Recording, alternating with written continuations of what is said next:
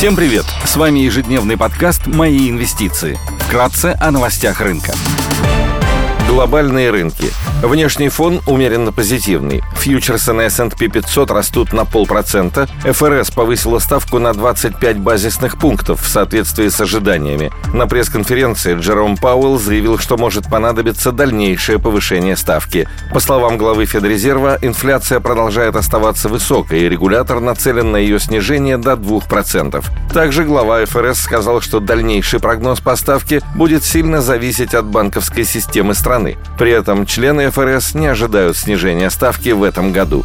Евростокс снижается на 0,6%, Шанхай Композит торгуется в нулях, гонконгский Хэнк в плюсе на 0,9%. Баррель нефти марки Brent стоит 76 долларов, золото торгуется по 1977 долларов за унцию, доходность по десятилетним гособлигациям США составляет 3,45%. Сегодня Министерство труда США опубликует число первичных заявок на получение пособий по безработице, в Великобритании примут решение по процентной ставке, в еврозоне выйдет индекс потребительского доверия, состоится саммит лидеров ЕС. Корпоративные новости. Мечел опубликует операционные результаты за 2022 год, пройдет заседание Совета директоров Банка Санкт-Петербург. В повестке дня вопрос дивидендов. Идея дня только для квалифицированных инвесторов инвесторов. Синопек – одна из крупнейших нефтегазовых компаний Китая и крупнейшая нефтеперерабатывающая компания в мире по объему производства. Компания занимается добычей и переработкой нефти и газа, продажей топлива, а также нефтехимией. В структуре выручки наибольшую долю занимают сегменты нефтепереработки и продажи нефтепродуктов, которые в совокупности составляют около 57% выручки. Компания ведет основную деятельность в Китае. Около 90% добывающих мощностей расположены внутри страны.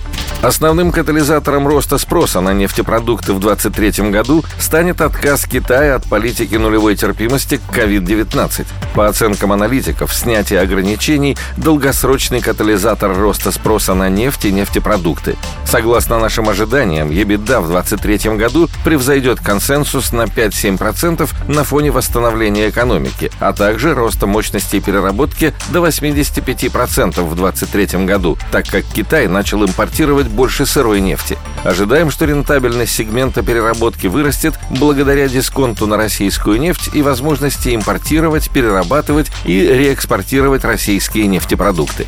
Компания предлагает одну из самых высоких дивидендных доходностей среди акций китайских компаний. Компания торгуется с форвардной дивидендной доходностью более 10% годовых. Исторически Синопек направляет от 60 до 80% чистой прибыли на выплату дивидендов. Компания также имеет чистую денежную позицию, денежные средства на счетах значительно превышают уровень долга. Акции компании торгуются с мультипликатором P на I на уровне 6x на 23 год, что предполагает дисконт к среднему значению за 5 лет на уровне около 25%. Спасибо, что слушали нас. До встречи в то же время завтра. Напоминаем, что все вышесказанное не является индивидуальной инвестиционной рекомендацией.